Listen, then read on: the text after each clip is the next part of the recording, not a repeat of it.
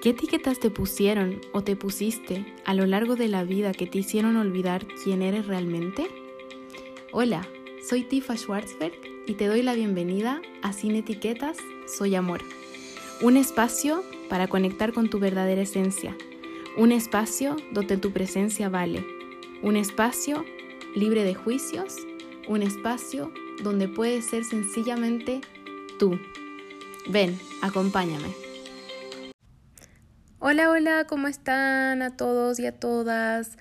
Yo aquí estoy muy emocionada, el último episodio fue maravilloso, gracias por todos sus comentarios y sí, ya me siento muchísimo mejor, estoy bien, estoy muy bien, gracias a Dios y, y quiero hablar mucho sobre este tema en este episodio y lo voy a llamar Morir para Renacer porque realmente nosotros no nos damos cuenta que en la vida pasamos por varias circunstancias que de manera consciente o inconsciente co-creamos para poder evolucionar y que a veces no entendemos, pero va más allá de nuestro entendimiento y que es algo muy sutil y energético que tenemos que transitar porque nos olvidamos que nuestra alma elige las experiencias que va a vivir y los aprendizajes para esta vida y muchas veces caemos en situaciones, en patrones, en hábitos que creíamos que ya lo habíamos superado y la vida nos los muestra una y otra vez hasta que realmente aprendemos la lección y, y salir de este rol de víctima y rol de culpa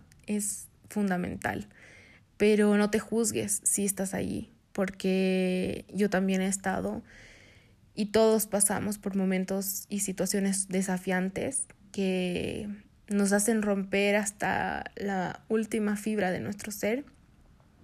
Y el mayor aprendizaje es seguir nuestra intuición y no desconectarnos de, de, nuestra alma y de nuestra esencia, porque realmente no hay nada más doloroso que desconectarnos de nosotros mismos. Y al estar desconectados es cuando aparecen las famosas etiquetas de depresión, de trastornos alimenticios, de todo lo que, lo que sea o lo que se llama, o sea, con, con diferentes etiquetas, ¿no? pero yo lo llamo más como desconexión de nuestra alma, porque realmente cuando no estamos escuchándonos es cuando suceden estas cosas y estos llamados de nuestro cuerpo y de nuestra mente de escucharlos, ¿no? De decir, porfa, escúchame, escúchame que necesito de ti. Y bueno, uff, les traigo millones de cosas que quisiera compartirles, pero básicamente en este episodio quiero hablar de un morir para un renacer. Muchas veces creemos que lo que estamos pasando estamos en el fondo y no podemos salir y no vemos salida. Y, y esa sensación es tan desagradable, es, es de levantarte todos los días y de, de decir, puta, yo amo la vida, pero ¿por qué me estoy sintiendo así?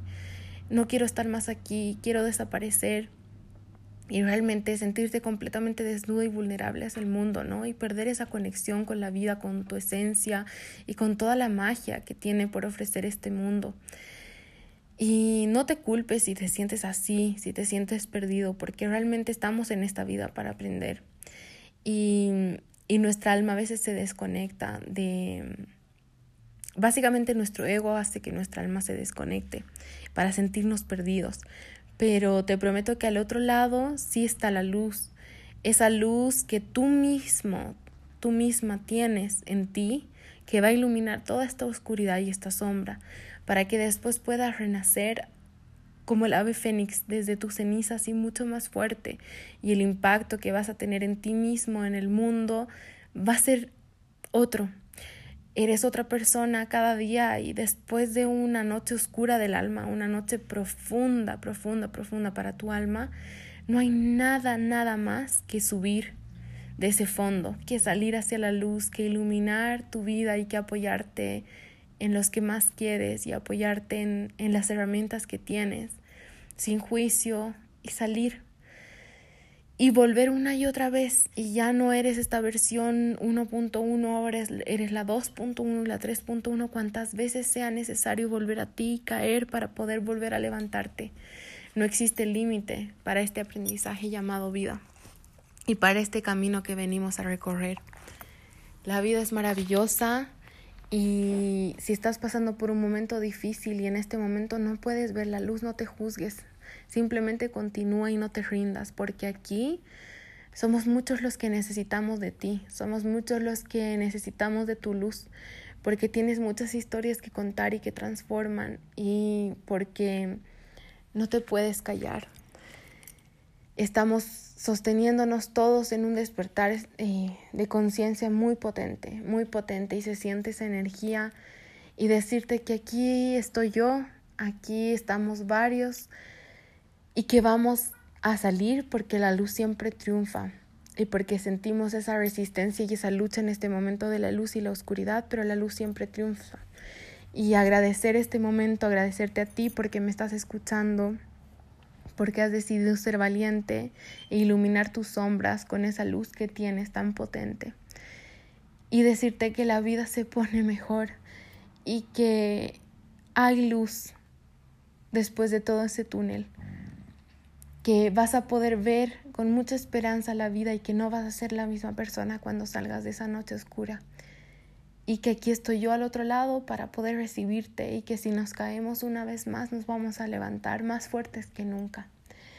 Y simplemente decirte eso, gracias, gracias, gracias por estar aquí, gracias por tu luz, te veo, te honro, te escucho, te siento y estamos juntos en esto.